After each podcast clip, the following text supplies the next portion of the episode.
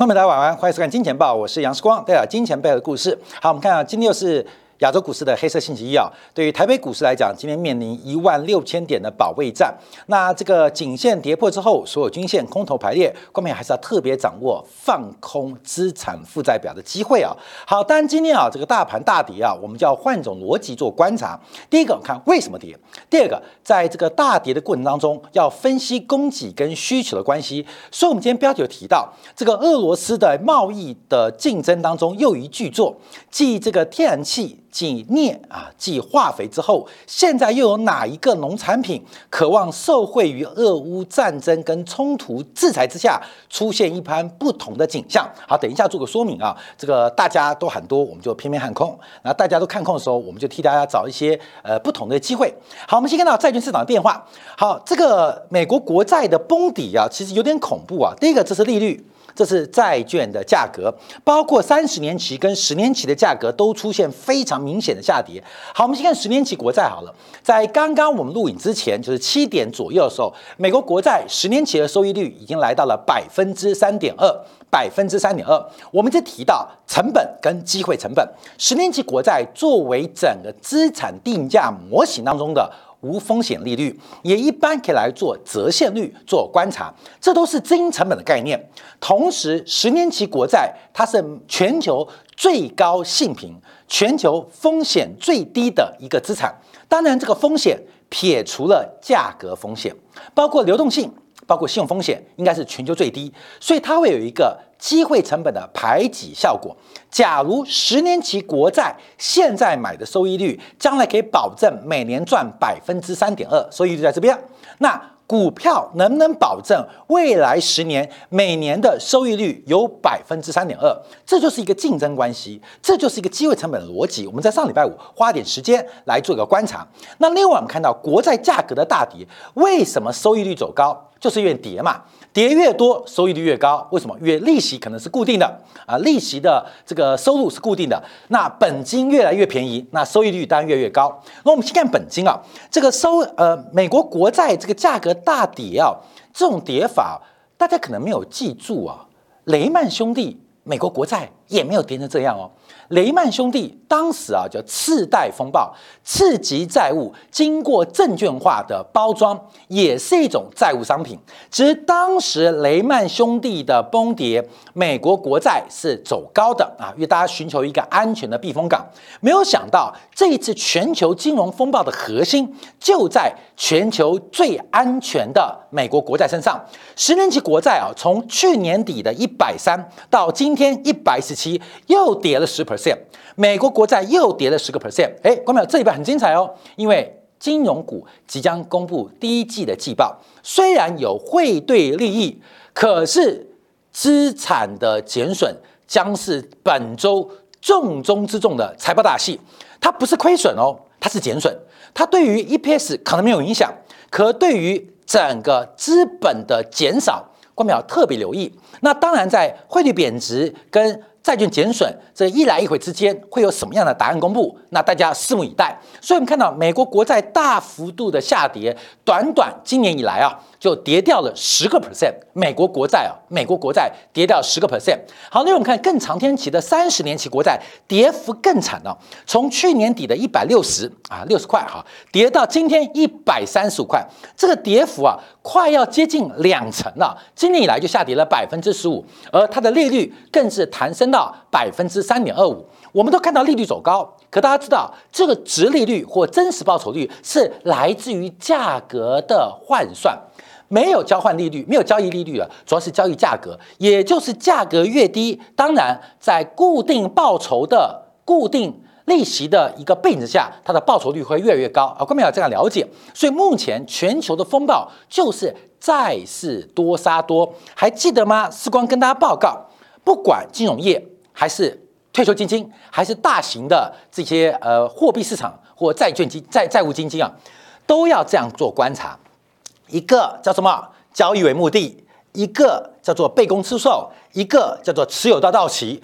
过去过去过去这四十年来，顶多偶尔出现以交易为目的出现价格波动，产生交易员、寿险公司、银行或退休金停损，基本上没有发生过被公出售出现停损。这一次出现了，更恐怖的是，连持有到到期的部位。都出现了风控喊卡喊停损的要求，所以这一次的债券大跌风暴，特别是以全球公债为首的价格下跌，引发了市场上非常恐慌性的。流动性风险，这是官民要特别当心跟留意的。那为什么利率持续弹高，债券持续下跌？也就是市场目前对于供给跟需求端之间出现的缺口，基本上他们的预期跟官方不太一样。好，另外我们看一下，呃，以台湾为例啊，台湾十年期国债价格也是重挫。利率也是大幅弹升，今年以来啊，台湾十年期的公债就已经弹升了零点三个百分点，三十个 PP，创下了四年新高，创下了四年新高。假如以更长天期的国债做观察，同样的也是创下了四年以来以上的新高。所以我们要关注啊，为什么这个资产价格会大跌？第一个原因折现率，第二个替代效果。所以，股民要特别留意啊，尤其是以台湾公债为例啊，这个流动性是非常非常低哦。台湾十年期公债发行量以数以兆计，可是每天债市的成交金额数以亿计数以数十亿或偶尔上百亿，也就是存量那么大，竟然没有流动性啊！所以，一旦债市要喊停损。没有交易对手，过去交易对手就是邮汇局，就是邮局，不然就是台银或河库。可是现在他们都缩手，使得台湾的国债、台湾的公债基本上目前出现严重的有行无市。要不是没有流动性，这个价格。可能更恐怖，这方面要特别做掌握留意。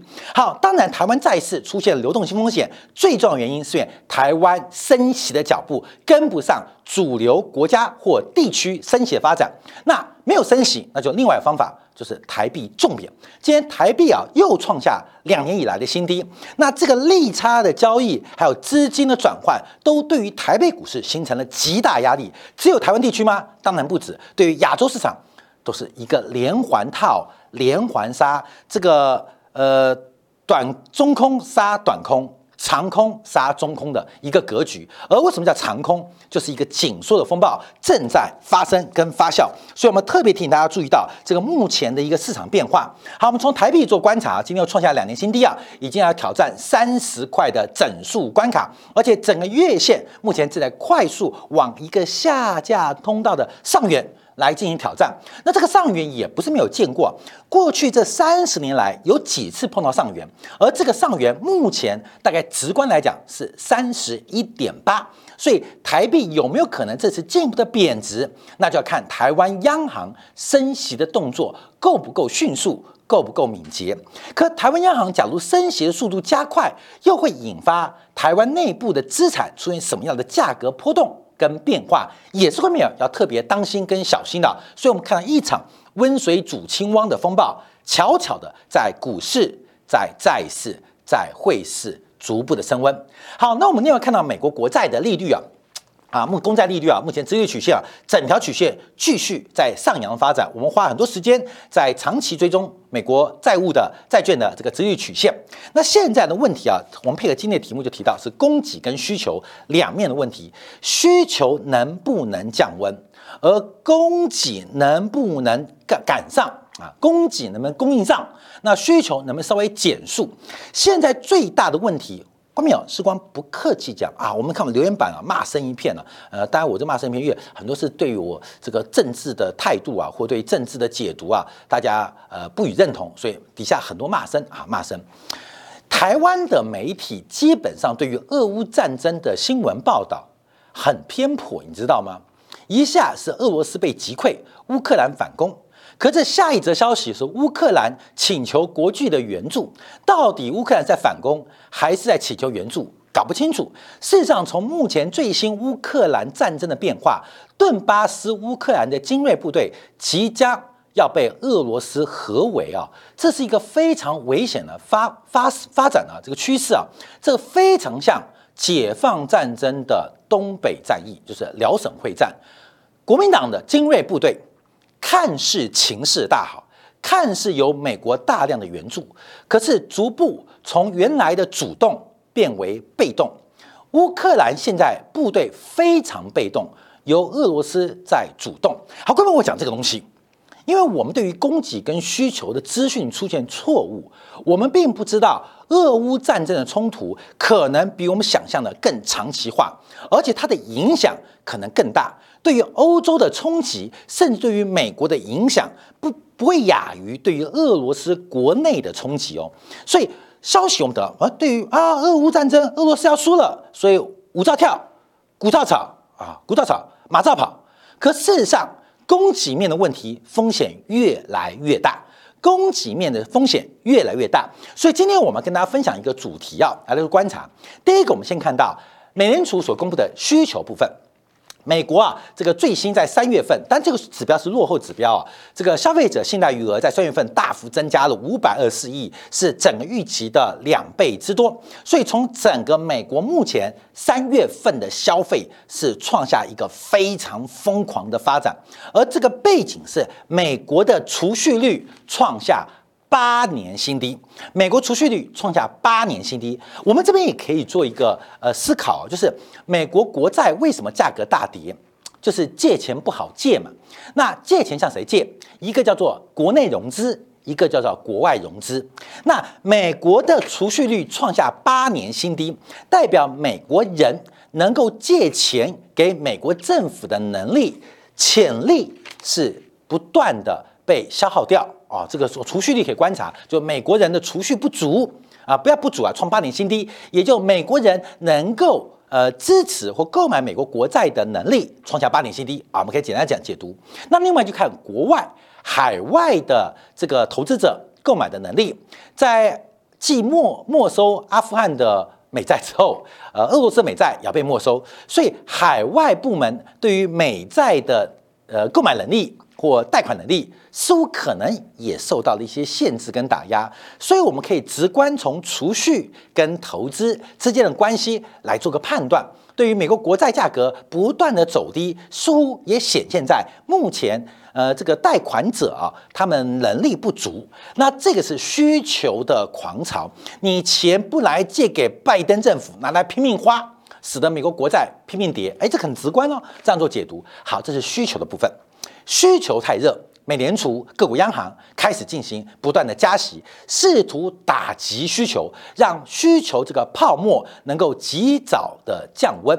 现在的美国国债，它反映的另外一个层面是对于未来长期物价上涨的可能性，所以投资者要求更多的补偿，就是要更高的报酬，我才愿意来投资。国债或股票，好，后面这是变成一个循环了。随着通胀预期发生，大家啊不仅对于消费投资有了改观，对于投资来讲也有改观。呃，物价那么高，百分之三、百分之四、百分之五、百分之七，那我的报酬率一定要高过物价通货膨胀率，那我才有有利可图嘛。所以这个通胀预期啊，进一步的引发整个债券市场，包括了固定收益市场出现非常腥风血雨的一个风暴。所以我们在过去一段时间啊，不断提醒大家来放空资产负债表，为什么？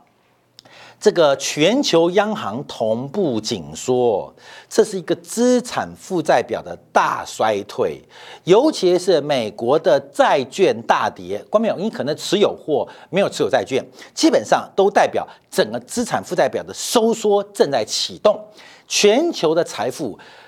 从债券、从股市、从商品，每天大概是用十兆的速度啊，十兆、十兆人民币啊，大概每天大概一点五兆美金，每天在收缩，哎，资产负债表收缩速度极快啊，所以大家特别的当心跟谨慎啊。你要说债资产，还是要说债务？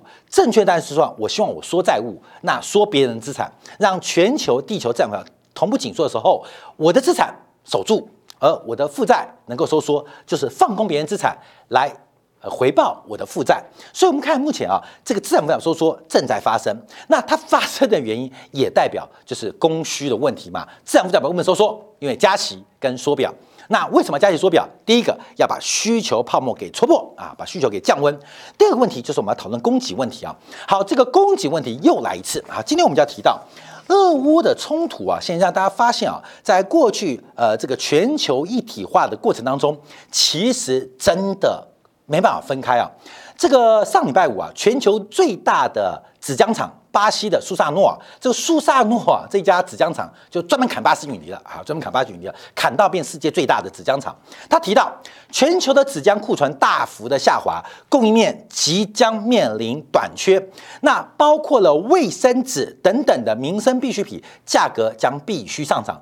为什么呢？因为俄罗斯。本身不是纸的上游，纸浆的出口国，可是俄罗斯却是木浆的重要出口国。我们知道，其实纸纸啊，造纸，光明，你知道造纸吗？你要做一个十万吨的造纸厂，大概等于哦一座半导体的八寸厂，就是一个十万吨的纸浆厂，约莫与投资额大概两百亿台币啊，大概等于投资一座八寸晶圆厂。请问你是投资人？你是要投资一个半导体的八寸晶圆厂，还是投资一个纸浆厂？从市场的本意比来讲，当然是投资半导体厂。谁会把钱拿去投资纸浆厂？纸浆厂本身是一个高度资本跟技术密集的产业，因为你要把这个树，把这个呃呃呃木头啊打成纤维，最后变成纸浆。哥们，你去想象，你要把一个树。然后萃取纤维出来，让它重新编织成为呃这个纸板啊纸浆。关键这个过程复杂哦，包括了强酸呐，包括了高压，包括了高温呐，又煮又烘。把你去想象，关键你去想想干嘛？你就把这个煮纸嘛，拿一个木头来煮，你把它先煮烂，煮烂之后把纤维萃取出来，再让它编织成纸。关键你就想着知道，做都很难啊。所以事实上，俄罗斯它没有能力。投资纸浆，它也不是全球主要的这个纸品的这个纸制品的出口国，可是它是全球最重要的木浆供给国。因为俄罗斯啊，北方嘛，树很多，它的木材除了供为建筑用之外，主要另外方向就是打成木浆来卖给全球。它的木浆。占全球的可贸易量将近五分之一啊！这等于什么意思？这次大家没想到，俄罗斯的木材啊，本来讲木材缺货，那房子少盖一点点，就不是木材问题，是木浆，它是全球五分之一的贸易国家、贸易出口国，所以木浆的缺货导致纸浆，纸浆的上游就是木浆啦啊，木头先打烂变木浆，再萃取萃取变纸浆，木浆缺货，现在使得纸浆也开始缺货。纸浆缺货，不管是文化用纸、工业用纸还是家庭用纸，都面临了涨价发展啊！这全球最大的这个纸浆生产厂商啊，在上礼拜五发出警讯，由彭博引述。好，那我们看全球最大的中油啊，印刷纸厂啊是芬兰的 UPM 啊，结束了罢工，可是提到了。这个罢工结束啊，可是从生产到恢复仍然需要一个很长的时间。好，关明哦，这个又有想不到的事情啊。我们刚刚提到，好，我今天查一下，关明你知道吗？呃，今天我查一下台湾地区啊，这个造纸是能源密集度当中，台湾排在第四高的产业。造纸哦，每一千块的产值就是做纸啊，一千块的产产值约要耗耗用。二十公升的油当量啊，油当量就是不见是油，有时候煤炭啊等等油当量，每一千元的产值大概要二十公升的油当量啊，就油的当量啊，大概就是就这样比较好算，你就知道造纸业有多耗能了。好，关键现在问题来了，因为欧洲不是缺天然气吗？两个方向啊，缺天然气，一个就是找供给嘛，看从美国进还是从阿拉伯进。啊这是找供给，找新的供给的这个进口的替代来源。第二个是杀需求，所以像欧洲在替今年的冬天做准备，所以欧洲的纸业工会就宣布，今年冬天欧洲的纸厂可能会大规模停产。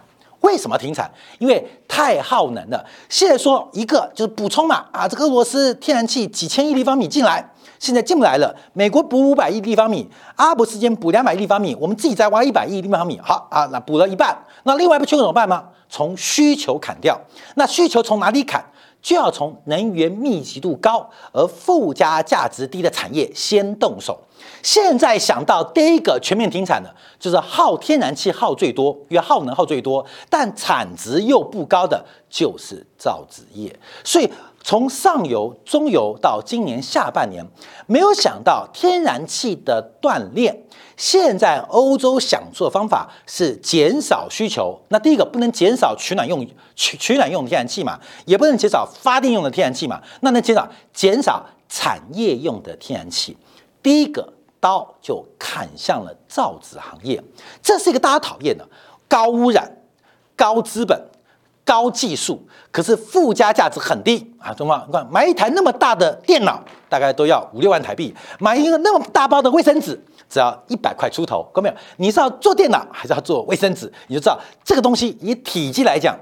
单位的产值跟单位的价值是非常低的，所以一刀就砍过去。好，所以我们看到整个现在啊，俄罗斯不管直接原料的木浆冲击，还是整个欧洲缺气的影响，那会不会进一步影响到全球这个天然气变化的呃全纸浆的一个价格啊？所以我们特别观察啊，这个纸浆的期货价格，我们先看大陆的。大陆的纸浆期货啊在今天啊来挑战历史前高，就是今天啊最高来到七千四百九十元，那前高是七五一六，所以这一波啊也是从大概去年底开始一路的开始回升，包括了芬兰罢工，还有全球，看到没有？这个造纸业真的可悲，你知道吗？你想嘛，前阵子我们讨论的是碳权、碳排放嘛，你觉得造纸它对于碳权、碳排放？是需求者还是供给者？你是砍加速的，各位各位，你是砍加速的，所以它又有高耗能，又跟地球过不去啊！这个行业在现在的这个呃 ESG 的平等当中。是一个非常被唾弃的行业，所以投资长期有不足的倾向啊，不足的倾向。所以不管从资本市场，同样两百亿，你是要去盖个八寸的半导体，还是要盖个十万吨纸浆厂，还是从天然气、从能源密度当中，先要取舍哪些产业？它变成一个非常特别的一个结构。好，这个大陆的这个纸浆的期货今天挑战前高。好，另外我们看一下这个今天大陆的这个纸业股啊，就成为它它的股市啊最跌不停嘛，少数。几乎是唯一亮点。今天啊，从万德的分类板块。唯一大涨的就只有纸类股，包括大陆最大的纸类股成名纸业啊，今天一开盘呢，呃，大概五分钟就亮灯涨停。大陆最大的纸浆厂岳阳林业啊，呃，岳阳林纸啊，在今天也是一开盘呢就涨停，一价到底。好，另外我们再看一下，包括了像大陆几个什么岳阳林业啊，还有博汇啊，今天价格大大涨，那主要有一个叠升的啊，这个叠升呢，它力道就非常非常强。另外我们看到大陆最大市值最高的太阳纸业，今天的价格。